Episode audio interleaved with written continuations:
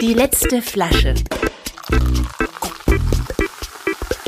Der Genuss-Podcast. Von und mit Clemens Hoffmann. Hallo und herzlich willkommen zur ersten Folge nach der Sommerpause. Ich hoffe, ihr hattet eine sonnige und vor allem eine genussreiche Auszeit.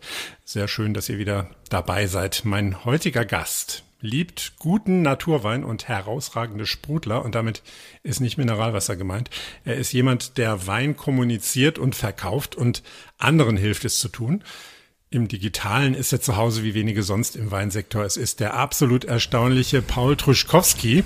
Paul wurde 1983 in Białystok geboren. Das ist eine Stadt im Nordosten Polens, fast an der Grenze zu Belarus. Aufgewachsen ist der Medizinersohn aber als Weinbergs- und Gastrokind im Rheingau und an der Mosel und gereift dann in Marseille und Kopenhagen. In Geisenheim hat er Önologie und internationale Weinwirtschaft studiert und danach so ziemlich alles gemacht im Bereich Weinmarketing und Weinhandel. Vor allem im E-Commerce hat Paul echt viel drauf. Er war vor 15 Jahren dabei, als Internethändler wie Nexus, einer der Online-Pioniere im Weinbereich, an den Start ging. Er hat sich dann beim Online-Delikatessenshop Gourmondo um Wein und Getränke gekümmert und war dann ab 2012 der Weinkopf beim Aufbau des Berliner Premium-Weinshops Wine in Black. Mit seiner Frau Julia hat Paul außerdem eine Kommunikationsagentur für Wein Zusammen haben die beiden zum Beispiel die Partyreihe Wine Vibes erfunden, bei der man Wein trinken kann und dazu DJ-Musik hört und nicht nur immer so äh, Weinbar-Hintergrundmusik. Ja, und ab 2015 mischten Julia und Paul dann auch noch den Weinjournalismus auf, denn da gründeten sie Schluck, das anstößige Weinmagazin. Und jetzt seit 2020 ist Paul geschäftsführender Gesellschafter der traditionsreichen Berliner Kiezweinhandlung Suff, die er irgendwie ständig weiterentwickelt. Und ich habe bestimmt noch was vergessen, egal, darauf kommen wir ja noch erstmal. Ganz herzlich willkommen, Paul, wie schön, dass du da bist heute. Ja, vielen herzlichen Dank, Clemens, für die Einladung. Du hast dich ja heute auf dein Rennrad geschwungen, um aus Mitte ins letzte Flaschestudio hier in den Berliner Stadtrand zu kommen. Erstmal Respekt dafür es heißt ja immer, wenn mittelalte Männer mit dem Großteil ihrer Lebensplanung fertig sind, bleibt Zeit für neue Hobbys. Dann kommt das Rennrad. Du wirst in ein paar Tagen 40, wenn ich richtig gerechnet habe. Wein trinkst du aber noch, oder? ja, selbstverständlich. Aber natürlich braucht man irgendwo einen guten Ausgleich. Und ich bin äh, nicht so der Fitnesscenter-Mensch. Und da ist natürlich so eine, eine Stunde oder anderthalb auf dem Rennrad ähm, dann immer eine ganz schöne Abwechslung. Und gab es dafür einen Auslöser? Irgendwie, wann, ja, eigentlich, äh, eigentlich habe ich ein Fahrrad für meine Frau gekauft. ähm, und äh, das hat ihr aber irgendwie von, von der Geometrie nicht ganz gepasst und dann, dann habe ich äh, ein bisschen Blut geleckt äh, beim Rennradfahren und ja, bin dabei geblieben. Also hast für sie auch ein Rennrad gekauft? Nee, das ist eigentlich ihr Rennrad, Ach, aber das Rennrad. hat ihr nicht gepasst und dann habe ich es einfach übernommen. Dann musstest du es übernehmen. ja, super. Hierbei die letzte Flasche bringen die Gäste ja die Getränke mit und zwar etwas Besonderes, etwas, zu dem es eine richtig gute Geschichte gibt. Wie schwer ist dir die Auswahl gefallen? Ja, das mit der eine gute letzte Flasche, man hebt ja ganz, ganz viele Flaschen als Weinfreak äh, auf und so mit den, ja, sagen wir mal, mit den ja, 20 Jahren, wo man irgendwie jetzt, oder wo ich jetzt Wein sammle, kommt natürlich ein bisschen was zusammen. Aber äh, es kam relativ schnell so drei in die engste Auswahl und äh, das ist eine Flasche, die äh, ja viel viel meiner Weinentwicklung auch mittransportiert und glaube ich auch für unsere heutigen Themen ganz, ganz spannend und beschreibend ist. Ja, ich bin schon gespannt. Wollen wir die mal aufmachen? Die ist, ähm, muss man dazu sagen, weil wir kein äh, Fernsehen sind, sondern genau, das Geräusch müssen wir auf jeden Fall mitnehmen. Die ist ähm, verdeckt. Und ich habe in der Sommerpause gehört von einer Hörerin, sie möchte das gerne genauer hören. Wenn wir einschenken. Und äh, das, ähm, das war, glaube ich, super. Wir probieren es äh, nachher nochmal, wenn wir uns nochmal nachschenken. Ich rieche mal rein. Es ist eine halbe Flasche, die ist verdeckt, die ist in, mit einer Alufolie verpackt, weil Paul gemeint hat, ja, vielleicht mal blind probieren, was es sein könnte. Es riecht schon mal für mich so Richtung gereift gereifter Riesling, äh, mhm, äh, so in die, in die Familie zumindest, in diese Richtung. So was Zitrisches habe ich in der Nase, aber auch schon so ein bisschen Aprikose Pfirsich, eher Aprikose, so Gelbfrucht, Steinfrucht. Ja. Ich finde, das ist schon alles sehr verwoben, so. Das ist schon alles so ineinander äh, Verschmolzen, so ein genau. bisschen, ne? Ja, ja. Das ist äh, irgendwas, was nicht so ganz jung ist wahrscheinlich. Genau.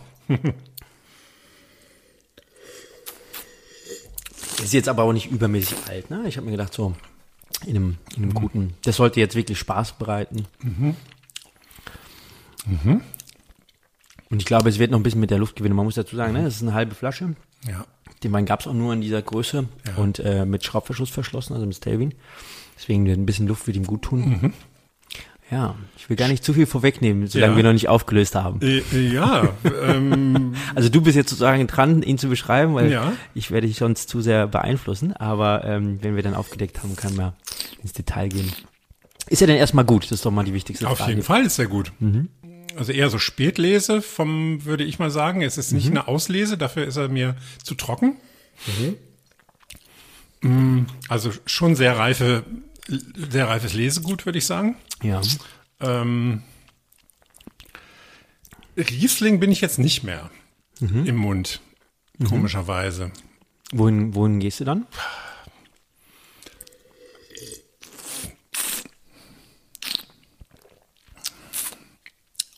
Es hat so eine so, so, so was Pikantes, so ein bisschen Kräutriges vielleicht.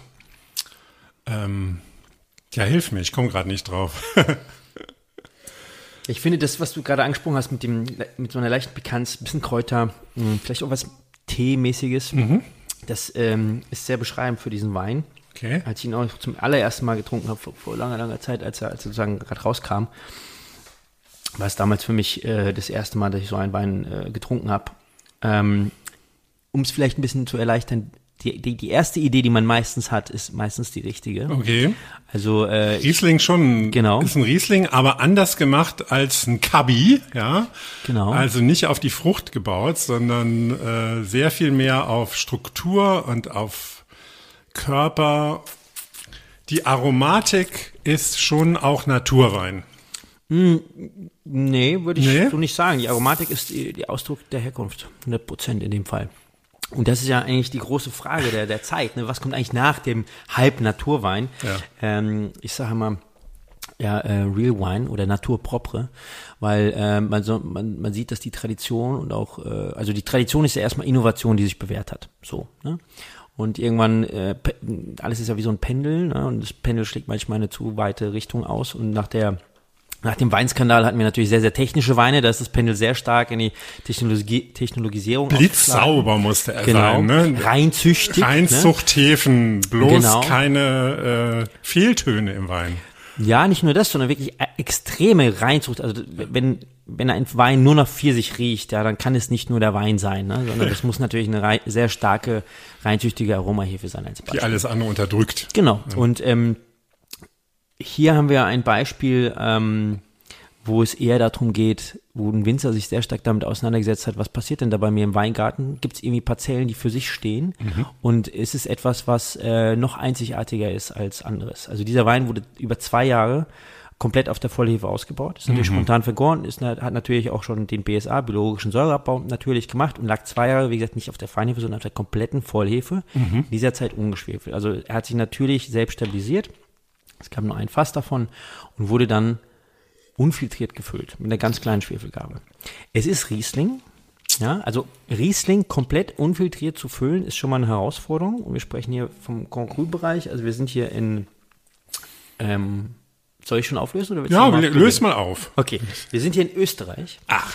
Im äh, Kamptal. Ah. Das ist ähm, sozusagen Niederösterreich. Niederösterreich, genau, in der Nähe von Krems. Ach, Jetzt es ein bisschen. Ah, bei Jurcic. Genau, Weingut Jurcic im Kamptal. Und zwar ist das die Riesling-Quelle aus dem Heiligenstein. Der allererste Jahrgang davon. Ähm, wie kommt es zu diesem Wein? Der Heiligenstein ist der Grand Cru des Kamptals für Riesling. Das ist ein Urgesteinsboden, ein, ein faszinierender Berg, wirklich ein Monument von Berg, der natürlich in sich auch verschiedene Klimata und Situationen und Atmosphären hat. Und ähm, das Weingut Jurcic sitzt, wie gesagt, im Kamptal. Ich hatte das Vergnügen, den Alvin Jurcic in, im ersten Semester meines Studiums in Geisenheim kennenzulernen. Da kam er mir schon sympathisch vor, weil äh, mit Brille und Bart und sah ein bisschen bunter aus als der Rest der Truppe, die da so zusammenkam. Und wir kamen zusammen und haben äh, uns gleich sehr gut verstanden und äh, uns eins eine sehr lange Freundschaft. Äh, und darüber hinaus ähm, hat dann Alvin auch noch äh, ja den deutschen Riesling sehr intensiv kennengelernt, weil er dann auch noch mit der Steff ehemalige Hasselbach vom Weingut Gundeloch zusammenkam, mm. die heute die Steff Jurcic ist ähm, und so gesehen ihres Zeichens auch die Kellermeisterin von Jurcic. Und als Alvin und Steff damals äh, zurück nach Hause gegangen sind nach dem Studium ähm, ins Kamptal, hat Alvin sich hauptsächlich mit den Weinbergen erstmal auseinandergesetzt und ähm, hat im Heiligenstein immer wieder verwundert auf eine kleine Parzelle geschaut, wo Schilf gewachsen ist. Das muss man sich mal vorstellen. In einem richtig steilen Hang äh, wächst mittendrin auf einmal Schilf. Das und heißt, da ist Wasser. Ganz genau. Und das ist ähm, in der Parzelle äh, Heiligenstein-Rotenfels, heißt das, glaube ich, oder Rotenstein, irgendwas mit Rot. Und es hat Alvin keine Ruhe gelassen, wie das sein kann. Und dann hat er geforscht und da dieser Weingarten noch nicht so lange bei der Familie im, im Bestand war, hat er die früheren Besitzer ausfindig gemacht und hat halt gefragt und gefragt und gefragt. Und dann kam heraus, ähm, in den fün circa 50er, 60er Jahren wurde der Heiligenstein ja terrassiert, so wie er heute ist. Im Endeffekt so eine ganz, ganz behutsame, klitzekleine Flurbereinigung. Und an dieser Stelle, wo heute dieses Schiff wächst, wo diese Jurcic-Quelle Riesling äh, herkommt, gab es ein kleines Steinhäuschen und ein kleines Brunnenbecken, weil da schon immer eine Quelle war. Und diese Quelle ist halt heute noch existent im Boden. Nur als diese kleine Flurbereinigung war, brauchte man das damals nicht mehr und hat sie halt hat, hat Quellenhäuschen abgerissen. Genau. Und seit 2010 baut äh, das Weingut Jutsch diesen Wein immer separat aus. Diese kleine Parzelle, das sind so roundabout 400 Liter Fass. Und warum? Weil ähm, es auch ein Alvin und die Steff ja sehr stark umtreibt, was ist wirklich der Ausdruck vom, vom Wein, vom Boden, vom, vom von der Herkunft, vom Terroir. Und wie kann man diesen Ausdruck möglichst unbeeinflusst in die Flasche bringen? Mhm. Ähm, und dazu gibt es natürlich noch ein klein, kleines Experiment. Vielleicht kennst du das schon, Clemens, das Thema Wurzelwerk. Wurzelwerk mhm. und Winzers Beitrag. Ja. Das war genau ähnlich wie, wie, wie diese Idee, einerseits die Quelle Heiligenstein auszubauen und daneben den normalen Heiligenstein und zu sehen, wie unterschiedlich sich diese Weine präsentieren, obwohl im Keller genau das gleiche passiert ist. Und ähm, mit dem Wurzelwerkprojekt gab es diese Idee auch mit drei Lagen, und zwar mit dem Rotenberg von Gunderloch, mit dem Scharzhofberg vom Weingut von Höfel und mit dem Heiligenstein von Weingut von Jurcic. Und was ist damit passiert? Von jedem Grand Cru Weinberg haben diese drei Betriebe Trauben rausgenommen, jeweils gedrittelt, mit einer kleinen Maichelstandzeit, in die einzelnen Betriebe gefahren und auf jedem Weingut vergoren. Sprich, es sind neun Weine entstanden. Man hat geguckt, was macht der Keller und was macht genau. der Boden. Wie stark ist wirklich der Weinberg, wie stark ist die Atmosphäre des Kellers? Im Keller wurden alle, alle neun Weine natürlich gleich ausgebaut im Edelstahl, weil sobald man ins Holz geht, hat man natürlich einen anderen ja. Einfluss. Und es ist höchst interessant, wie stark doch auch die Atmosphäre des Kellers darauf Einfluss nimmt. Aber das ist jetzt ein Quelle äh, von Jurcic. Der ist nicht Quelle von Jurcic. Ist nicht in das Wurzelwerk eingeflossen, Nein, ne? Genau. Nee, nee, aber diese Idee, zum ja. Beispiel eine Parzelle im Heiligenstein separat auszubauen und mit dem normalen Heiligenstein zu vergleichen, war auch genau dieser Ansatz zu sagen, okay, wie stark ist wirklich die einzelne, der einzelne Einfluss des Kellers, der Atmosphäre und so weiter. Und natürlich auch, Stichwort, wenn so ein Wein über zwei Jahre unangetastet mit Vollhefe ausgebaut wird, hat man natürlich weniger Einflussnahme, als wenn man ihn jetzt bewegt, wenn man auf ihn einwirkt und Schönt, so filtert, genau, genau. nochmal filtert. Das geht natürlich nur, wenn man ein perfekt gesundes Lesegut hat, wenn man eine perfekt gesunde Hefe, äh, Hefeflora aus dem Weinberg hat und, und, und. Genau, hier haben wir in dem Fall den Jahrgang 2010, das ist der allererste, ähm, die allererste Quelle. Genau, und ja, meine letzte Flasche davon. Wie toll, dass wir die zusammen äh, verkosten. Wie ich sehe, habe ich den schon äh, inhaliert quasi.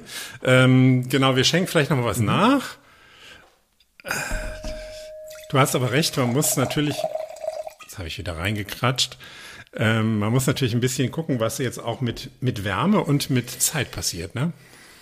Du hast eben was ganz Schönes angesprochen, diese leichte Pikanz ja. und, ähm, und die Kräuter als ich den Wein damals zum ersten Mal probiert habe, war das für mich der kräutigste Riesling, den ich in meinem Leben probiert habe. Es muss ja damals äh, dann 2013 roundabout gewesen sein oder 12, 13. Und ähm, das hat mich total fasziniert. Und da habe ich gesagt, wie kann das sein? Ne? In der damaligen Zeit hatten wir natürlich gerade so diese kräftigen Jahre der großen Gewächse wie 2009, ne? Ja. 2007 gehabt, ja. die natürlich opulent waren, teilweise dann schon relativ früh malzig wurden. Und dann kam so ein, so ein kräutriger Riesling daher. Und das war schon eine sehr beeindruckende Phase. Genau. Auf jeden Fall auch ein Wein, der überhaupt nicht ähm, müde wirkt oder so, ne? 13 Jahre, äh, der, der ist äh, gerade am Anfang, würde ich mal sagen, ja. Also Genau. Ich finde, ähm, weil du gerade sagst, nicht müde.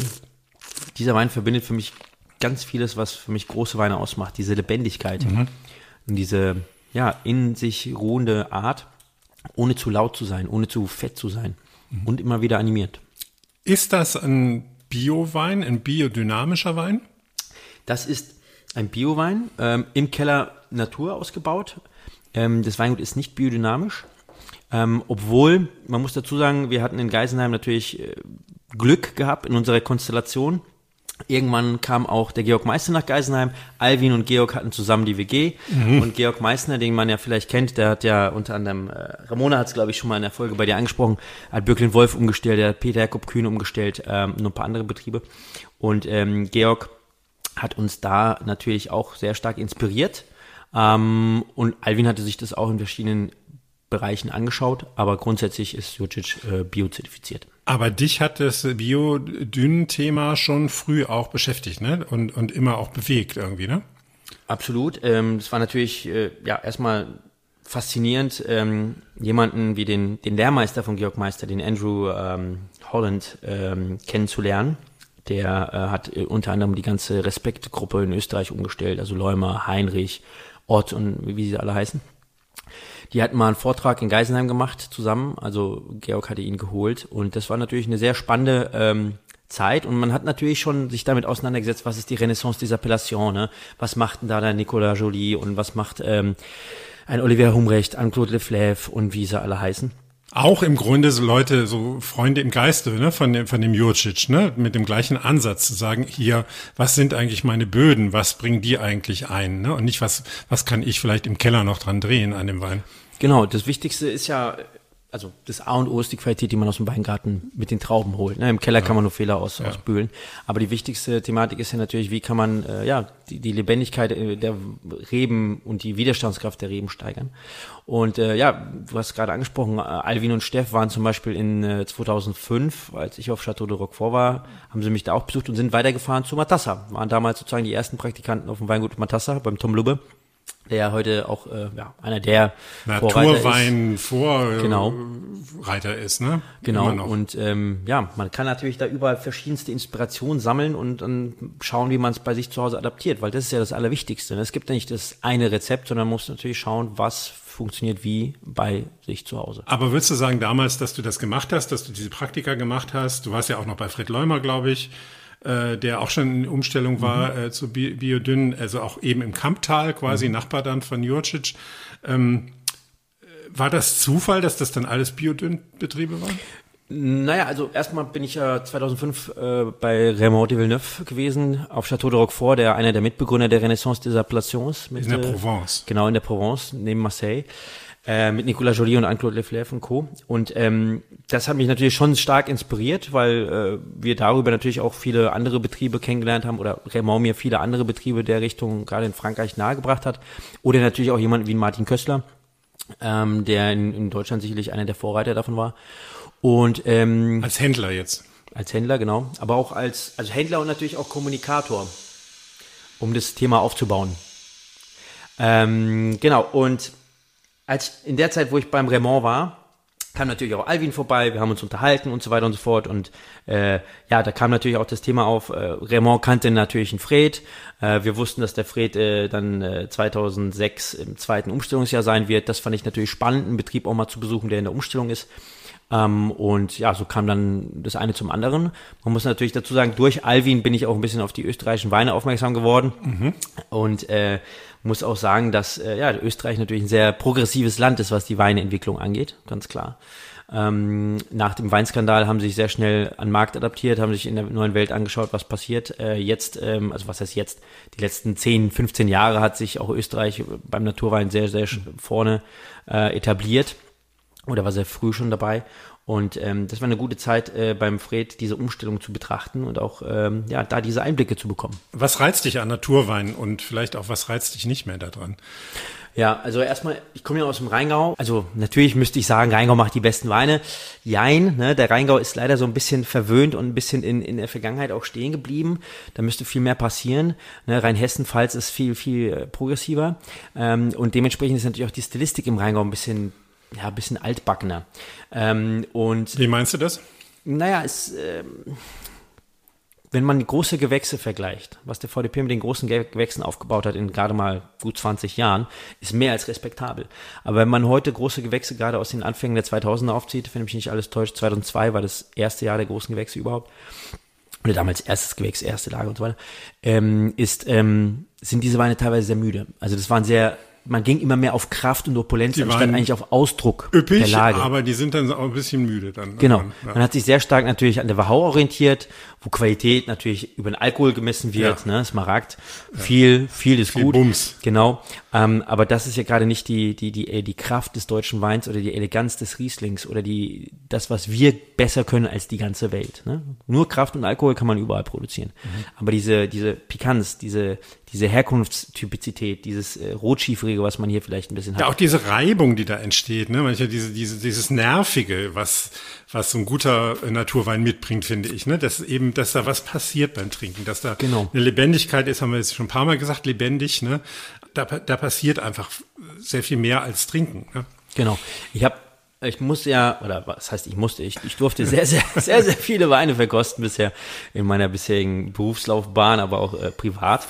Und ähm, jetzt mal, ein, jetzt mal ein Extrembeispiel, ja, wenn man jetzt äh, sich vorstellt, wir brauchen für Wine in Black einen knackigen Sauvignon Blanc aus Neuseeland, Marlborough, und der darf nur maximal, weiß ich nicht, im Handel dann 9,90 Euro kosten.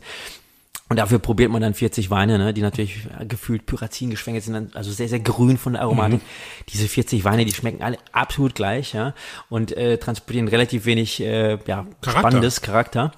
Und wenn man dann äh, Weine probieren kann, die, äh, ich sag äh, immer gerne, naturpropre sind, also gute Natur, wo das Thema Tradition, Herkunftsgedanke, Herkunftstypizität und eine möglichst natürliche Produktion im Keller zusammentreffen, äh, und dann passiert halt was, dann, dann, dann, dann sind sie lebendig, dann sind sie saftig, dann, dann ähm, fordern sie einen Positiven.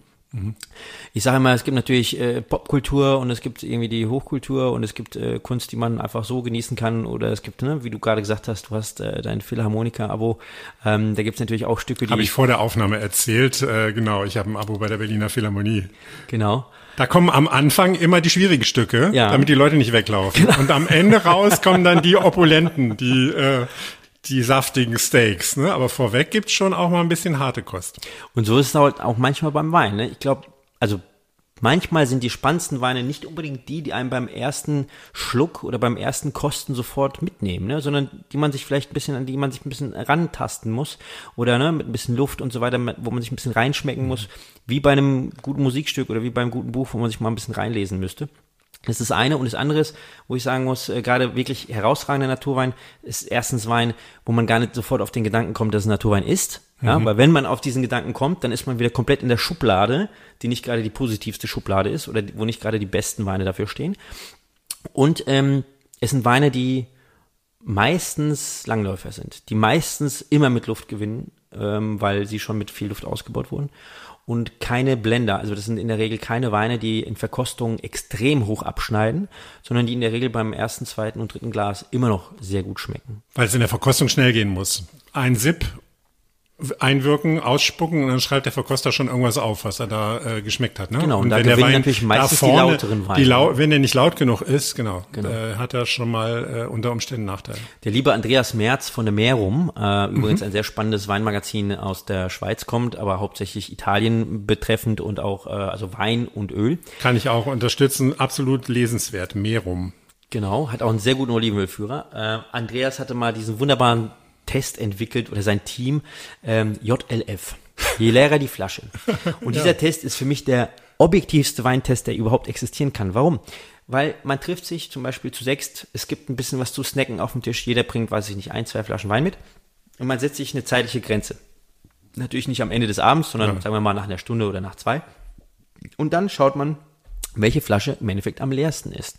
Das heißt, welcher Wein hat einfach im geselligen Beisammensein einen nicht nur beim Kosten geschmeckt, sondern auch zum zweiten Schluck animiert oder zum zweiten Glas und hat dementsprechend natürlich einfach die meisten Leute abgeholt, im positiven Sinne. Ist natürlich ein ganz anderer Ansatz als den, den die Weinführer mit ihren äh, manchmal etwas beknackten Punktesystemen haben. Ähm, du hast eben ja auch schon mal gesagt, dass dir da vieles ähm, im Bereich Naturwein oder dass es da auch vieles gibt, was klischeeartig ist oder ähm, was dich auch stört. Äh, können wir da vielleicht nochmal dran hängen bleiben, weil äh, das Problem beim Naturwein finde ich für Leute, die damit wenig Erfahrung haben oder keine Erfahrung haben, ist, wenn sie damit konfrontiert werden, ähm, erstmal sich darauf einzulassen und dann zu erkennen mh, oder sagen wir mal damit anzufangen und sich da weiter reinzuschmecken. Also äh, womit sollte man anfangen, wenn man sich dafür interessiert, aber noch nicht so viel Erfahrung hat? Mhm.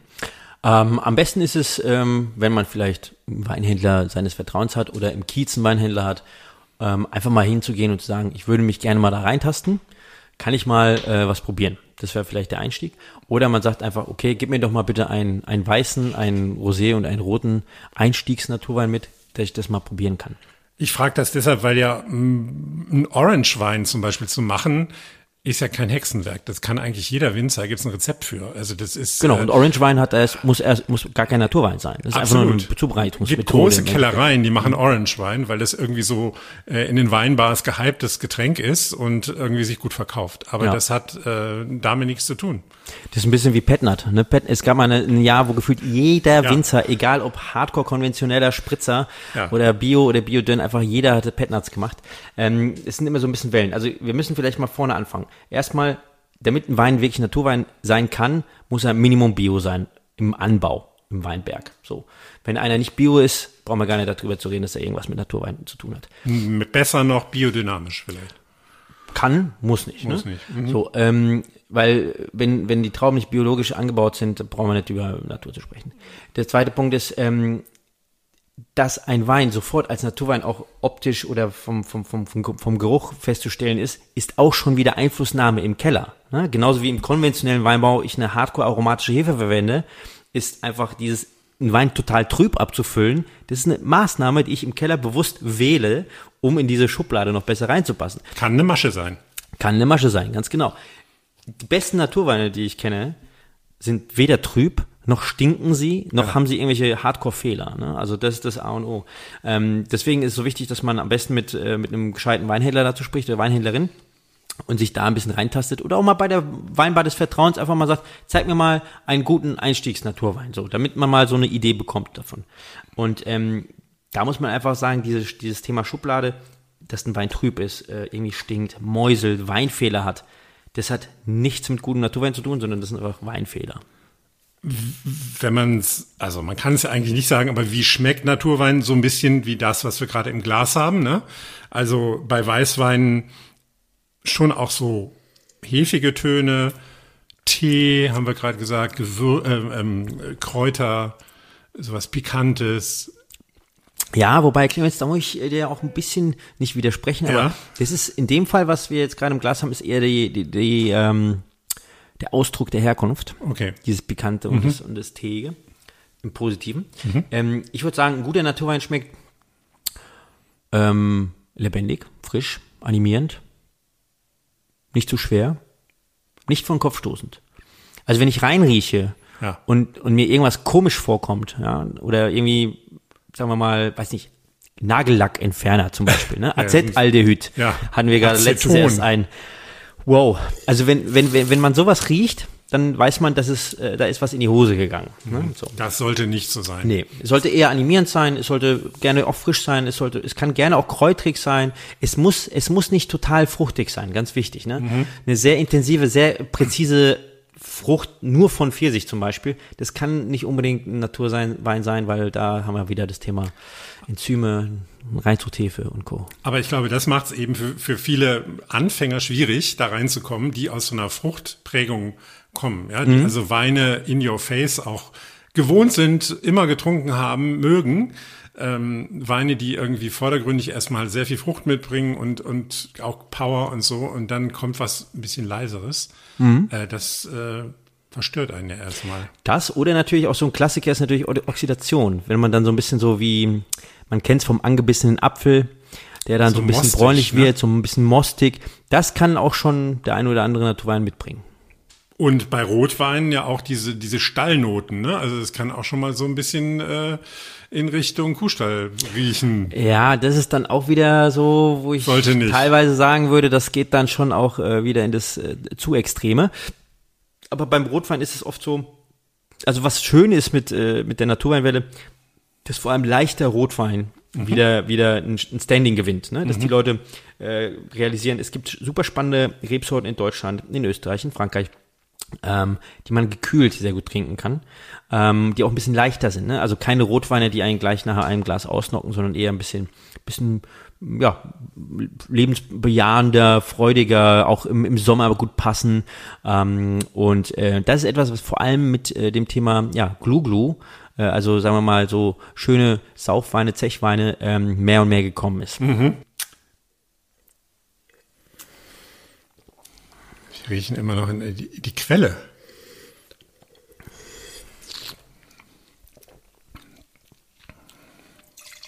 Ja, die Quelle wieder reingequatscht.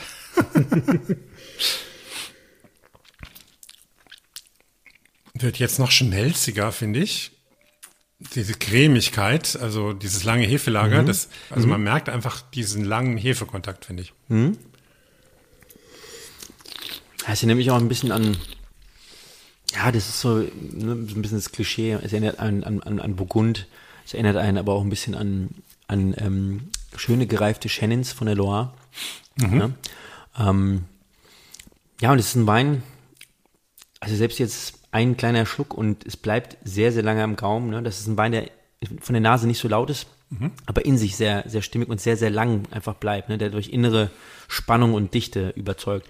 Das, was du vorhin meintest mit dem Thema Spätlese, Auslese, das ist, glaube ich, einfach der Extrakt. Also das ist einfach ein sehr, sehr niedriger ähm, Ertrag gewesen. Und ähm, Genau, es ist aber überhaupt nicht süß. Also es mhm. ist trocken. Ne? Also genau. es ist ähm, vom, von der Nase her ähm, bringt es einen so ein bisschen in so eine Richtung, weil man denkt, ach, so süße Früchte waren da am Anfang, ne? diese mhm. Aprikose und so, dann denkt man, es muss ja auch süß sein, ist es aber dann gar mhm. nicht. Ne? Wir sind ja bei sehr sinnlichen Themen gerade. Also wie schmeckt ein Wein, wie riecht er, wie was äh, macht passiert da im Mund? Und ich finde, das ist ein guter Moment, um noch ein ganz anderes Thema anzusprechen, was eine große Rolle in deinem Leben spielt, nämlich Wein verkaufen und zwar nicht nur stationär, sondern vor allem auch online. Jetzt geht aber im Internet probieren gar nicht oder sowas, wie wir jetzt machen, also lange uns darüber unterhalten. Also Wein übers Internet verkaufen, wo bleibt die Sinnlichkeit? Mhm. Ja, gute, gute, definitiv gute Frage. Mal so als Einstieg. Ähm, man muss natürlich sagen, ähm, man muss es immer so ein bisschen im Kontext der Zeit sehen, als ähm, als mein Einstieg sozusagen in das Internet-Weinthema äh, passiert ist. Das war 2008. Ähm, da war ich ja relativ frisch nach Haus Geisenheim gekommen und es gab ja, also in Geisenheim hat man jetzt nichts über das Thema E-Commerce gelernt, ja. Ich weiß gar nicht, 2008, da gab es wahrscheinlich noch gar kein Zalando. Äh, das iPhone ist erst ein, zwei Jahre, drei Jahre davor rausgekommen oder so. Ja, da bin mit den Zahlen bin ich nicht so. Genau, aber ne, das war noch relativ frisch alles. Ja, natürlich. Und dann gab es da so einen Weinhändler wie Vinexus, das war total spannend. Die hatten ja anfangs mit Shiraz und Co. angefangen gehabt, äh, mit vor allem ja ähm, na, südafrikanischen und australischen Wein. Wow, Wahnsinn, ein Webshop nur für dieses Thema spannend. Damals war das ja so, äh, mit so einem Webshop äh, konntest du schon Umsätze machen, einfach nur, weil du diese Weine hattest online und weil es die sonst gar nicht gab. So, das war dann natürlich eine ganz interessante äh, Lernkurve. Und äh, deswegen bin ich dann dahin. Aber das war natürlich, Stichwort Sinnlichkeit, das war natürlich immer das Thema, dass die Leute ja die Sachen gesucht haben, weil die wussten schon, Beispiel, was sie wollten. Ne? Genau, in Südafrika diese Weine schon mal entdeckt hatten. Okay. So, die ähm, haben quasi nur einen Importeur in Anführungsstrichen gesucht, genau, jemand, der genau, ihnen das hinstellt, genau. was sie eh schon wollten. Und äh, Stichwort Sinnlichkeit, irgendwann hatte ich dann die Stolz, die Stollbrüder, die wenigstens damals gegründet hatten, immer wieder bequatscht, dass wir unbedingt eine Hausmesse machen müssten. Und dann haben sie auch eine Hausmesse gemacht, weil ich war inspiriert durch durch äh, meine Zeit bei Martin Kössler. Martin Kösslers Hausmesse ist einfach eine Benchmark in der Weinhalle in Nürnberg, ne? Ist das? Genau, Weinhalle in Nürnberg, also Kössler und Ulbricht. Martin Kössler K hat vor wie alt ist die Weinhalle? Wahrscheinlich bald 30 Jahre, nagelt mich, mich jetzt nicht drauf fest. Ähm, und bei Martin werde ich nie vergessen, als, als damals Raymond mich 2005 auf diese Hausmesse bei Martin geschickt hat, um Chateau de Roquefort zu vertreten. Dieses Publikum, die wussten alles über die Weine, die waren so fasziniert davon. Man muss aber auch sagen, Martin hat auch schon immer sehr gute Kataloge geschrieben gehabt. Und es war einfach absolut faszinierend, wie dieses Publikum ähm, die Winzer oder die Aussteller da wahrgenommen hat. Und deswegen hatte ich dann auch bei Venexus das angeregt, dass wir eine Hausmesse machen und äh, das kam auch extrem gut an. Und Venexus hat es immer weitergeführt. Obwohl das ein rein generisch äh, digitaler Laden war, Genau. hat er dann in der Analogwelt eine Hausmesse Ganz genau. Und das ist eigentlich ein lustiger, lustiger, lustige Linie, die sich dann durchgezogen Ja. hat. Eigentlich überall, wo ich war, habe ich dann Hausmessen gestartet, weil das natürlich die Leute zusammenbringt und äh, endlich die Winzer auch mal in die Stadt holt. Und äh, deswegen auch Wine Vibes, ne, kommen wir vielleicht später noch drauf. Ja. Und ähm, ja, Thema Sinnlichkeit, das, das ist ja immer ein ganz wichtiger Moment, wie man das transportiert. Danach, nach Venexus, als ich bei Gomondo war, hatten wir einfach ein riesiges Feinkostsortiment. Ne, da hat man natürlich pro Wein nicht so viel Zeit, alles zu erklären. Also auch, auch Platz irgendwie Genau, was auch zu Platz, schreiben. ne? Das so. war im Endeffekt Amazon für, Ja. für, für Genuss ja. ähm, zwei. Se zwei Sätze mussten erreichen. Ne? Genau. Ungefähr. Und da hat man das natürlich mehr über Aktionen verkauft. Wine in Black war dann eine ganz andere Welt. Mit Wine in Black haben wir ja den, den Premium-Weinhändler ja, im Endeffekt Europas aufgezogen, weil wir haben zwar in Deutschland angefangen, aber dann kam äh, Holland, Frankreich, Schweiz, Österreich. Und da haben wir sehr früh extrem viel Wert auf sehr, sehr gute Texte gelegt und vor allem auch auf das Thema Sprache und Wein. Ne? Es gibt ja verschiedene Wettbewerber im Markt, die verschieden mit dem Thema Sprache umgehen oder mit Bewertungen. Manche geben ja gerne 111 Punkte pro Wein statt 100. Ja. Ähm, aber ich sag's mal so, es gibt Weine, die sprechen vielleicht mehr den musischen Menschen an. Ja, und es gibt Weine, die sprechen vielleicht mehr den äh, nüchtern analytischen Mediziner, Juristen, Ingenieur an.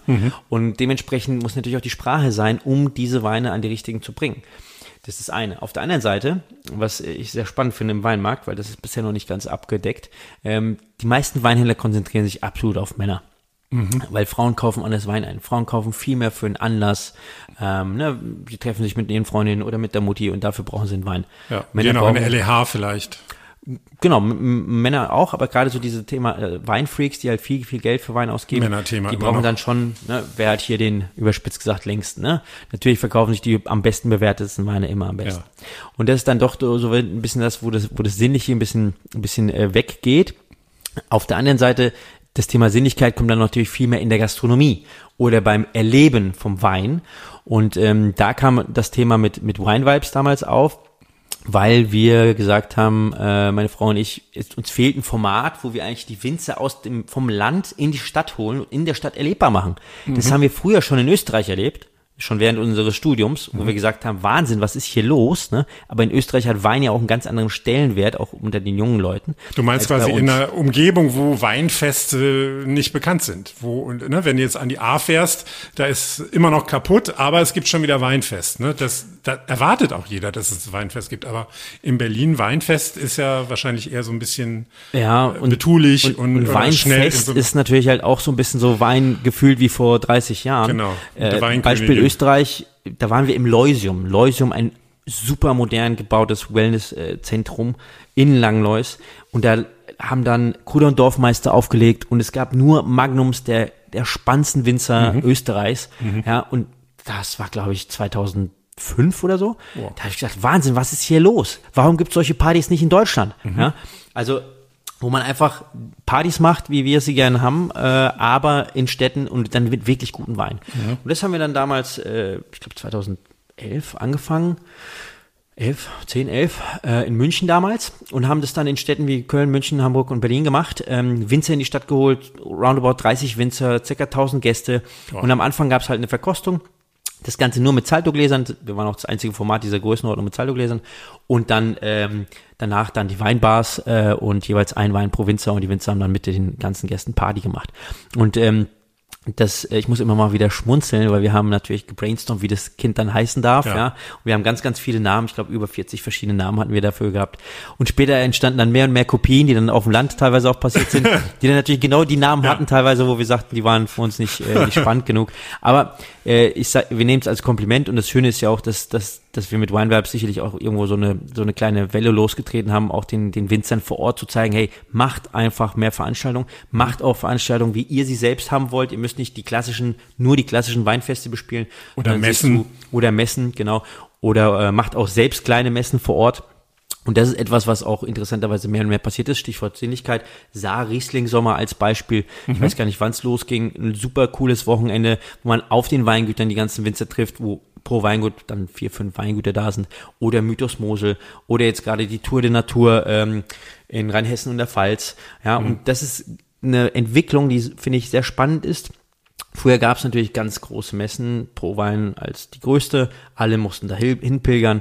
Mittlerweile, und das sieht man auch in Frankreich, in Spanien und so weiter, gerade auch den, unter den ganzen Naturwinzern, äh, entstehen mehr und mehr so kleine lokale Messen. Und das finde ich äh, ist eine sehr, sehr spannende Entwicklung und immer besuchenswert. Ich würde noch mal kurz auf deine Wein in Black Zeit zurück, weil du gesagt hattest, ähm, das ist für dich so die die lehrreichste Zeit in deinem Leben gewesen oder in deinem bisherigen äh, Berufsleben.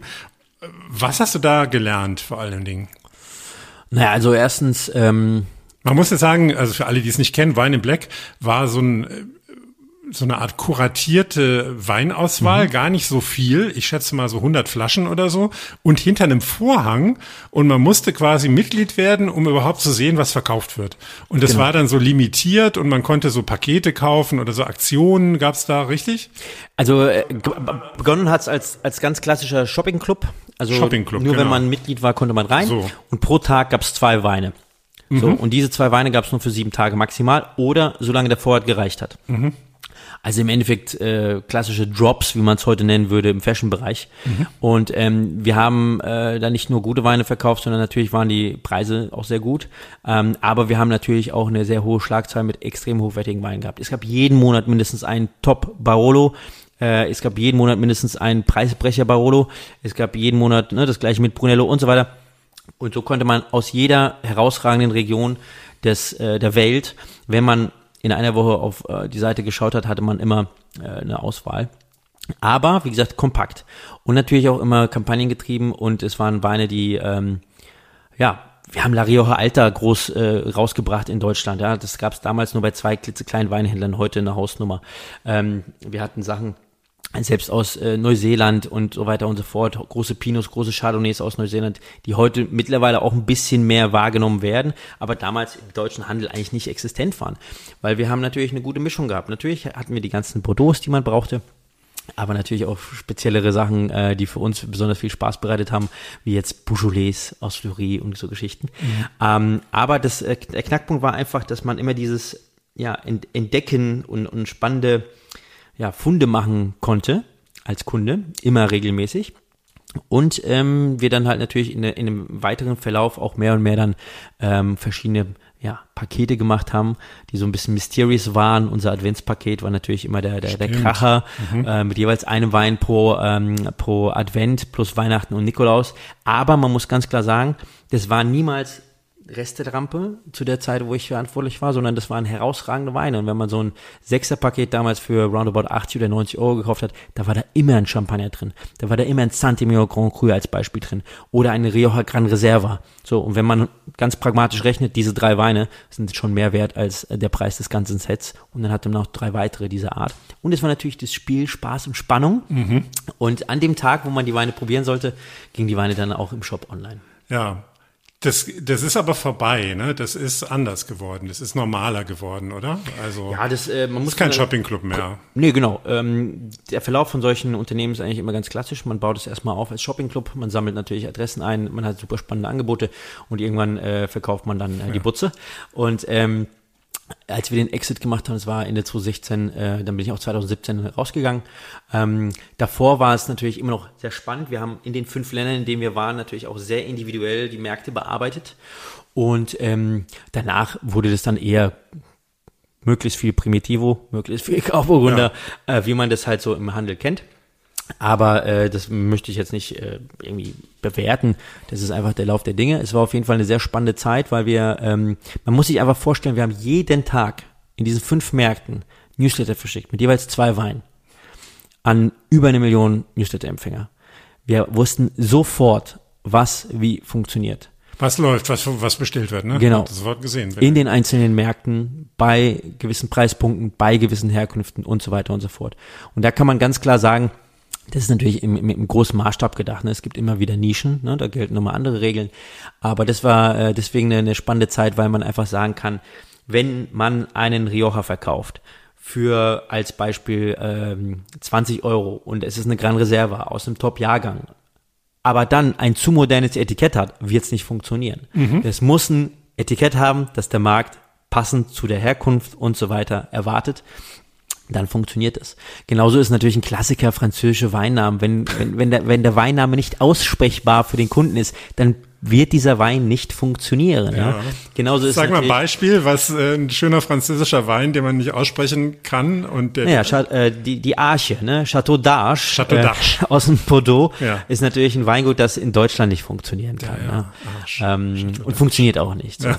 Ähm, ähm, und das sind so Sachen, das sind so interessante Bausteine, Ja. die halt Wein, äh, Weine erfolgreich machen oder nicht. Es gibt, es gibt zehn Punkte, die Weine erfolgreich machen. Wenn ein Wein diese zehn Punkte, jedes Häkchen sozusagen äh, setzt, dann wird dieser Wein funktionieren, egal in welchem Maßstab. Ne? Sag mal fünf. Naja, erstmal äh, Weinfarbe. Ne? Im, im, im, Im großen Stil äh, des Weinhandels wird Rot immer besser funktionieren als Weiß. So, also wenn wir jetzt mal von Deutschland ausgehen. Ähm, dann das zweite ist natürlich Land. Ne? Ein Wein aus Rumänien wird sich nie so gut verkaufen wie ein Wein aus Frankreich. Äh, Region. Ne? Ein Wein aus Bordeaux wird sich immer das Vielfache verkaufen wie ein Wein aus dem Burgund. Übrigens äh, gleiche Parallele zu Toskana und Piemont.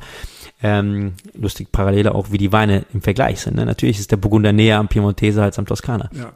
Ähm, genauso kann man dann weitergehen, ne? Name, Jahrgang funktioniert immer, ne? Das hat einfach der Markt im Kopf. Ähm, und ähm, was darf man noch, ohne zu viel zu verraten? Natürlich Preispunkte, Ja. psychologische Preispunkte. Ganz klar. Damals wahrscheinlich 10 Euro, 15 Euro, 20 Euro. Heute wahrscheinlich ein Also bisschen anders. heute ist es noch extremer, Ja. gerade in der jetzigen wirtschaftlichen Situation natürlich. Ja, die Leute kaufen jetzt wieder günstiger ein, ne? greifen wieder nach unten. Ja, und mm, halten sich noch mehr an die Preispunkte. Ähm, und der, stärkste Preispunkt ist natürlich ganz klar 9,90 Euro. Ne? Da oben drüber wird schon mal weniger, das ist klar. Ähm, und ansonsten den Rest äh, verrate ich jetzt nicht. Musste auch nicht. Aber verrat mal, was wird der nächste heiße Scheiß im E-Commerce? Im Weinbereich.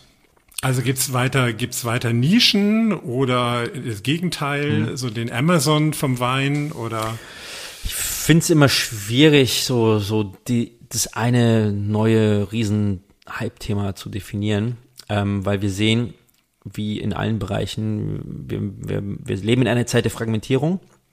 Ähm, und ich glaube, es wird noch weitergehen, Fragmentierung und Spezialisierung. Ähm, und das ist auch äh, das, wo der Markt mehr und mehr hingeht. Man merkt es einerseits, die Kunden suchen immer mehr individuellere Sachen, also die, die sich halt auch mehr mit dem Wein auseinandersetzen. Natürlich lebt der Großteil des Weinhandels in Deutschland vom Primitivo und vom Grauburgunder, ne? Also da brauchen wir uns keine Illusion zu machen. aber es gibt auch einen Champagnerversender und mehrere. Ja, definitiv. Nische. Also Champagner, äh, also wenn wir über große Themen sprechen, Champagner wird eh immer Boom, das ist ganz klar. Äh, das nächste große Boom-Thema ist deutscher Wintersekt. Wir bewegen uns gerade ganz am Anfang der neuen deutschen das glaub ich Sektwelle. auch allerdings. Ja. Ja, also das, das ist noch ganz, ganz in den Kinderschuhen. Ja, ich sag, ich, ich sag, empfehle immer nur jedem, geht mal nach Mainz in die Kupferberg-Terrassen, Ja. in die Keller da rein. Also wir brauchen nicht über den Sekt zu reden, sondern in diesen Weinkeller rein. Das sind sechs oder sieben Etagen, die in diesen Berg reingehauen wurden im 19. Jahrhundert. Wenn man sich überlegt, zu welchen, mit welchen Mitteln das damals gebaut wurde, kann man sich vorstellen, was für unvorstellbare Vermögen damals äh, mit Sekt äh, verdient wurden in Deutschland. Äh, und wir bewegen uns gerade erst am Anfang dessen, weil Champagner wird immer teurer werden, das ist ganz klar. Ja, der der Welt-Champagner-Durst wird immer weiter steigen und die Menge wird äh, überschaubar bleiben. Aber äh, deutscher Winzersekt ist ähm, sozusagen, ja, nachdem deutscher Wein dann in Deutschland auch festgestellt wurde, dass man ihn ja trinken kann, dass der gar nicht so schlecht ist, ne? Ist jetzt, glaube ich, Sekt an der Reihe und man merkt es auch in der Gastronomie, dass die, dass die mehr und mehr äh, ja, da drauf steigt und vor allem auch stolz natürlich darauf ist. Das finde ich spannend. Äh, grundsätzlich das ganze Thema, also Nachhaltigkeit ist ja jetzt äh, Buzzword, aber überhaupt äh, Biozertifizierung, ähm, äh, weil auch einfach äh, es viel mehr Leuten bewusst ist, dass wir nicht so weitermachen können wie bisher. Das ist ein großes Thema. Ich glaube, in der Gastronomie wird das Thema mehr und mehr kommen, dass die äh, Weinkalkulationen fairer werden müssen. Ja? Da bin ich auch für. Kann ich da irgendwo unterschreiben? Absolut, absolut, weil Also in wenn Deutschland ich in sind wir Po- da. Portugal essen gehe, dann weine ich immer, wenn ich die Ja. Weinkarten sehe, was wie da ein Wein kalkuliert wird, nämlich völlig fair. Äh, und dann wieder nach Deutschland komme. Portugal, äh, Österreich, Paradebeispiel. Kein Wunder, dass die Österreicher so viel Wein in der Gastronomie verkaufen, weil der ja auch dort bezahlbar ist. Genau. Und ähm, wir haben auch gute Beispiele, gerade in Berlin zum Beispiel hat das äh, die Brasserie Maston aufgemacht. Der Jan Mastantono war früher Küchenchef vom äh, Olionet von ähm, Alain Ducasse in Paris und hat aktuell, glaube ich, die am günstigsten kalkulierte Weinkarte Berlins und der verkauft Wein ohne Ende. Ja, dann bestellen die Leute wahrscheinlich auch mal Flasche zwei. Ne? Genau. Und vor allem, er hat eine kleine Wein, äh, kleine glasweise Karte und dafür konzentrieren sich alle dann auf die Flaschen. So. Mhm. Und da muss man ganz klar sagen, dass die, ähm, dass äh, sich das für den Gastronom rentiert. Ja. Weil, ähm, abgesehen jetzt von der wirtschaftlichen Situation und, äh, und der Entwicklung, ähm, sind einfach viele, viele Weinkarten zu teuer kalkuliert. Ähm Du hast jetzt ein bisschen umschifft, was wird jetzt der nächste große Trend im E-Commerce? Ähm, Ach, stimmt, genau. Aber vielleicht können wir das noch mal ein bisschen umkreisen. Ich finde ja, die Grenzen verwischen ja sowieso rein analoge Weingeschäfte. Ohne Online-Shop gibt's ja fast gar nicht mehr. Oder ist es mein Berliner Blasenblick? Aber das wird doch alles, also man kann doch fast gar nicht mehr ohne Online. Ja, ja und nein. Also erstens, die meisten unterschätzen vollkommen den Aufwand und die Kosten, die ein Online-Shop äh, benötigt oder macht. Unter, unterschätzen das. Ja. Den, also sagen wir mal, der Aufwand wird komplett mhm. unterschätzt. Weil Zeitaufwand. Ich mein, einen Webshop mal zu basteln und den online zu stellen, das ist gar kein Thema. Ja, das kann jeder mal machen. Genau. Und dann muss er gepflegt werden, dann müssen natürlich die Kunden bearbeitet werden, dann müssen Newsletter geschrieben werden, Grafiken und so weiter und so fort. Also das ähm, übersehen dann viele doch. Und das A und O ist natürlich, wie spreche ich meine Kunden an? Ja. Und da haben wir gerade gesehen durch ähm, durch Corona hat sich natürlich das Thema mit den Weinpaketen, mit den Online-Verkostungen sehr stark entwickelt. Ne? Ähm, und es gibt Be Beispiele im Handel von, von, von ähm, Händlern, die das sehr gut weiterführen. Manche machen das halt nicht mehr. Und ich glaube, das A und O ist einfach, was ist der, der, der große neue Trend im E-Commerce? Den, den gibt's so nicht, weil E-Commerce, also alles ist Commerce, das ist alles miteinander verbunden. Mhm. Und ob ich jetzt per WhatsApp per Instagram-Nachricht oder per, äh, per Online-Shop bestelle oder per E-Mail, ist erstmal egal. Ne? Man muss mhm. dem Kunden die Möglichkeiten bieten, die er halt haben möchte. Ähm, die, die A und O ist, ja, wie hole ich den Kunden ab und wie kann ich ihn ähm, ja, nicht nur an mich binden, das ist ja total abgedroschen, sondern was biete ich meinem Kunden, was mich jetzt von meinem Mitbewerber ähm, unterscheidet. Ne? Also wo ist die persönliche Bindung, wo ist die Persönlichkeit des Händlers?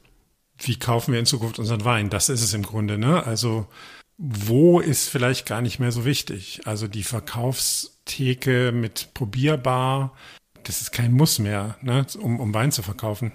Ja und nein, ne? Wenn man mhm. die nicht hat, dann macht man das vielleicht über Events oder über das Weinprobierpaket oder oder oder, ne? Oder man macht es zusammen mit Weingütern äh, vor Ort. Also ähm, man darf auch nicht vergessen, viel, viel Wein wird ja in erster Linie auch äh, als Marke aufgebaut in der Gastronomie. Ne? Und es wird zum Beispiel auch noch recht wenig gespielt. Ne? Wie, wie kann man eigentlich in der Gastronomie noch mehr Wein verkaufen? In Frankreich also in Südfrankreich ist es völlig gang und gäbe, dass in jeder Brasserie oder Weinbar vorne ein Regal steht mit den Weinen, die man dort trinken kann. Ne? Natürlich zu einem anderen Preis zum Mitnehmen. Ja, genau. Ja. Das ist ganz normal. Ne? Genau. Bei uns ist dann, in Deutschland hört man dann öfter von den Händlern so, oh mein Gott, oder von Gastronomen, ja, dann sagen die Kunden, ja, warum sollen sie jetzt mehr für den Wein zahlen, weil sie den im Restaurant trinken? Ja, aber dann kommt man natürlich in diese Diskussion, die wir gerade hatten. Ne? Also wie ist da der Wein eigentlich kalkuliert beim Essen? Ne? Genau. Das, das, ist natürlich dann eine unangenehme Diskussion unter Umständen. Ähm, da kann man dann dran ansetzen, dass man die Kalkulation vielleicht ein bisschen anpasst, um mehr Wein zu verkaufen. ich weiß gar nicht, ob du es noch weißt, wann wir uns zum ersten Mal begegnet sind. Das ist eine gute, gute Frage, weil ich habe auch darüber nachgedacht, aber ich konnte das nicht genau. Ich kann es dir sagen, es war im September 2015 in der Cordoba in Berlin-Mitte. Das war die legendäre deutsch-österreichische Weinbar von den beiden Sommeliers Willi Schlögel und Gerhard Retter und dem Plattenlabel-Boss und Weinfan Christoph Ellinghaus. Und zwar habt ihr dort die... Schluck Release die Release-Party für euer Weinmagazin ja. Schluck gefeiert. Ein Magazin, ich habe es am Anfang schon gesagt, mit dem ihr die Szene aufgemischt habt. Ich kann mich nur erinnern, es war proppevoll an diesem Abend, also unfassbar voll in diesem kleinen Ding. Und Wein gab es also in rauen Mengen aus sehr großen Flaschen, also Magnums, Doppelmagnums wurden da geöffnet. Erzähl noch mal ähm, ein bisschen über das Magazin. Was hatte euch damals an der Konkurrenz so gestört, dass ihr euer eigenes Weinmagazin gemacht mhm. habt? Erstmal noch eine kleine Anekdote zu ja. der, zu der Release-Party. ich hatte noch mit Willi gesprochen, wie viele Plätze wir da eigentlich haben. Wenn der Laden leergeräumt ist, sagt er, ja, so 100, 120 maximal. Und dann hatten wir über 800 Anmeldungen zu dieser Release-Party. Ja. So, irgendwie habe ich es nämlich auch im Ohr von Julia. Und, und Willi dann so, Paul, sieh zu, dass es nicht so viele werden. Wir werden die Nachbarn und so weiter, die Polizei wird kommen, wir müssen das unbedingt Ja. weniger haben. Also das war wirklich schon äh, ein riesen, riesen, riesen äh, Event, war wirklich eine, eine riesen Gaudi, war ein Spaß. Ja. Ähm, aber genau, es wurden dann doch, also wir haben das dann runterge, also wir haben nur die Leute reingelassen, die Gebremst. reingepasst haben, sonst ging's Ja. nicht. Ähm, Schluck, ja. Ähm, bei Wine Vibes, muss ich dazu sagen, haben wir immer wieder Kataloge gemacht, weil wir gesagt haben, wenn die Winzer da schon dabei sind, dann müssen wir die präsentieren, die Weine, die Region und so weiter und so fort. Und ich weiß noch, im Februar 2012 bei der ersten Berliner Wine Vibes habe ich morgens um 5 Uhr diese Kataloge zusammengekehrt beim Aufräumen der Location und habe mir gedacht, jeder Katalog 4,30 Uhr, nur Druckkosten. Das kann es irgendwie nicht sein. Und dann ähm, haben wir uns irgendwann gedacht, okay, wir machen eine Zeitung. So im, nicht ganz, also so ein Dreiviertelformat von der Zeit. Und ähm, mit den Weinen gab es eine kleine Liste, die man zusammenfalten konnte und einstellen konnte, aber so zum Mitnehmen gab es diese Zeitung. Und das kam so gut an und ähm, dass wir gesagt haben, eigentlich, das müssen wir weiterführen. Das, ne? Ja. Und hier in Berlin, also ich glaube, ohne Berlin gäbe es auch keine Schluck, gibt es einen wunderbaren Magazinladen, der heißt Do You Read Me? Und Do You Read Me gibt es übrigens auch in Weil am Rhein, die kuratieren äh, den Magazinladen beim Vitra-Haus. Ähm, da gibt's unvorstellbar schöne Magazine aus allen Bereichen. Und dieses Thema Independent Publishing, Indie-Magazine, hat, äh, hat mich damals oder hat uns damals schon fasziniert. Und wir haben gesagt, Mensch, guck mal, es gibt Menschen, die haben nichts mit irgendwie Verlegertum zu tun, aber interessieren sich für ein Thema, brennen für ein Thema. Und offensichtlich geht's ja irgendwie, dann müssen wir es auch machen. Ne? Dann machen wir es doch einfach mal. Aber es, aber es geht doch schon, es gab doch schon so viele Magazine. Ja, nee, nee, es gab, ja, es, Magazine gibt's wie Sand am Meer, nur die, da werden ja mehr Magazine produziert und direkt wieder geschreddert, als es überhaupt irgendjemand liest. Oder verschenkt. Das sowieso. Ähm, Ja. Und ähm, da haben wir gesagt, okay, wie muss ein Magazin ausschauen, ein Weinmagazin, dass wir es selbst lesen wollen würden. Ja, und da, das war das Thema, dass wir eigentlich Menschen und ihre Geschichten bringen wollten. Natürlich über Wein, über Essen und, und Trinken und Architektur und Reisen, aber halt, was für Menschen stecken dahinter und jetzt nicht das nächste Magazin, wo es dann 500 Weinverkostungsnotizen gibt, weil ganz im Ernst, wen interessiert das wirklich? Also wie viele, also abgesehen von den, was weiß ich, 2000 Menschen in Deutschland, die das lesen, wen interessiert das? Ja. ähm, oder Winzer, die sehen wollen, wie die anderen abschneiden. Und dafür vorher bezahlt haben wahrscheinlich auch noch, Genau. dass sie in so einen Wettbewerb kommen. Und ähm, dann haben wir gesagt, okay, probieren wir es mal aus. Ähm, Ziel war eigentlich erstmal überhaupt mal ein, eine Ausgabe davon zu machen. Und ähm, der Ansatz war, okay, wir haben äh, ein Netzwerk, ähm, wir haben viele Freunde, die noch aus der Bloggerzeit kommen. Ne? Ich habe ja damals zu, mit Nico Medenbach haben wir damals 2000, wann war das, acht oder neun, ich weiß gar nicht mehr genau, Drunk Monday gestartet, unser Weinblog. Und äh, aus der Zeit kannten wir natürlich noch viele Leute, die auch einfach äh, selbst am Bloggen waren, selbst am Schreiben waren, haben gesagt, hey, warum machen wir das nicht zusammen? Und ähm, so ist dann die erste Ausgabe entstanden mit Themen, die uns beschäftigt haben. Wir haben damals Manfred Klimek als Chefredakteur mit dazugeholt. Ähm, ja, Jekyll und Mr. Hyde in Personalunion. Servus Manfred. Ähm, Grüße war, gehen raus. genau. War eine, eine, eine lustige, aber auch sehr anstrengende Zeit. Ähm, und äh, mit Manfred haben wir insgesamt acht Hefte dann gemacht, ähm, also zwei Hefte pro Jahr. Und ähm, im ersten Heft waren Themen wie zum Beispiel Charlie Hebdo. Das Label nach dem Tod, ja, über die Weinetiketten von Charlie Hebdo wurde in Deutschland noch nie geschrieben. Äh, oder das Thema äh, der Grellwein, der Hagelwein von Chateau de Roquefort. 2012 hat Raymond alles verloren gehabt. Im Juni kam so ein Hagel, dass alles weg war. Und dann kamen 35 Top-Winzer von Südfrankreich äh, zusammen äh, und haben ihm Trauben gespendet. Das war eine Riesengeschichte über die bürokratielose Solidarität, die da unter den Winzern herrschte. Hat äh, Figaro eine ganze Seite, New York Times hat drüber geschrieben, Jensis, äh, Jensis Joplin, hätte ich ja schon fast gesagt, Jensis äh, Robinson, Robinson. hat drüber geschrieben. In Deutschland hat keiner darüber geschrieben. Ja? Und ähm, dann haben wir gesagt, dieses Thema machen wir. Ne? Oder zum Beispiel wie die Tomoko Kuriyama, die auch mit uns in Geisenheim studiert hat, dann, äh, äh, nachdem sie bei Breuer gearbeitet hat und bei Fürst, äh, dann ins Burgund ging und dort ein Weingut aufgezogen hat. Und ähm, ja, so Themen, die, die uns halt beschäftigt haben, die wir spannend fanden, aber die vielleicht auch ein bisschen eine andere Perspektive auf das Thema Wein äh, geben. Und ähm, wir haben immer geschaut, dass es zeitlose Themen sind. Im Sinne von, ähm, ja, Schluck, hat mal jemand so schön gesagt, ist eigentlich die Schallplatte unter den Weinmagazinen. Ja, das fand ich einen sehr schönen Vergleich, weil man, Das Vinyl. genau, man konsumiert ja sozusagen Musik von der Platte ja auch ganz anders als jetzt eine CD oder ein MP3 oder Stream, ne? Und ähm, das war etwas, was uns ja angetrieben hat. Wann war Schluss damit? Wir haben im März 2020, also ganz Schluss ist nie, ne, so, Ja. es wird noch weitergehen, aber im März 2020 kam vorerst die letzte Ausgabe raus. Das war ja auch ein spannendes Timing, weil zwei, zwei Wochen danach gab es kompletten Lockdown für alles. Konnte man lesen, wenigstens hatte man Zeit. Genau, und wir haben eigentlich gehofft, dass es kein Superspreader-Event wird, was dann auch Gott sei Dank nicht wurde. Das war dann die zehnte Ausgabe. Und äh, da dann danach in dem Jahr äh, der Papa von meiner Frau leider eine Krebsdiagnose hatte, war das unsere große Baustelle für dieses Jahr. Und ähm, so, das war dann erstmal der, der, äh, der Fakt. Ähm, durch Corona war unsere Agentur mehr als gut ausgebucht, Gott sei Dank. Und man muss dazu sagen, Schluck ist natürlich immer ein sehr teures Hobby von uns. Und ähm, jetzt ist soweit, dass wir die Webseite schon neu haben. Die muss aber noch gelauncht werden. Und es wird Schluck auch wieder im Print geben. Aber das dauert noch ein bisschen. Aber man kann sich drauf freuen. Genau. Mann, was für ein Ritt. Vielen Dank, lieber Paul. Sehr Puschkowski. Danke dir sehr für dieses absolut anregende Gespräch. Die Stunde mit dir ist total verflogen. Ja, ich sag noch mal, wir haben zusammen verkostet eine halbe Flasche von Jurcic Quelle, Riesling Ernte 2010 aus dem Kammtal. Ein eindrücklicher Wein. Vielen Dank dafür, dass du diese letzte Flasche mit mir geteilt hast. Sehr gerne. Ihr wollt mir Feedback mailen, Gäste vorschlagen oder mir eure letzten Flaschen zeigen? Sehr gerne. Auf meinem Instagram-Account clemens-hoffmann. Die genaue Adresse findet ihr auch nochmal in den Show Notes. Und wie immer, wenn es euch gefallen hat, erzählt es gerne weiter, repostet es und ganz wichtig, abonniert den Podcast. Das war's für heute. Bleibt genussfreudig. Wir hören uns in zwei Wochen. Cheers. Cheers.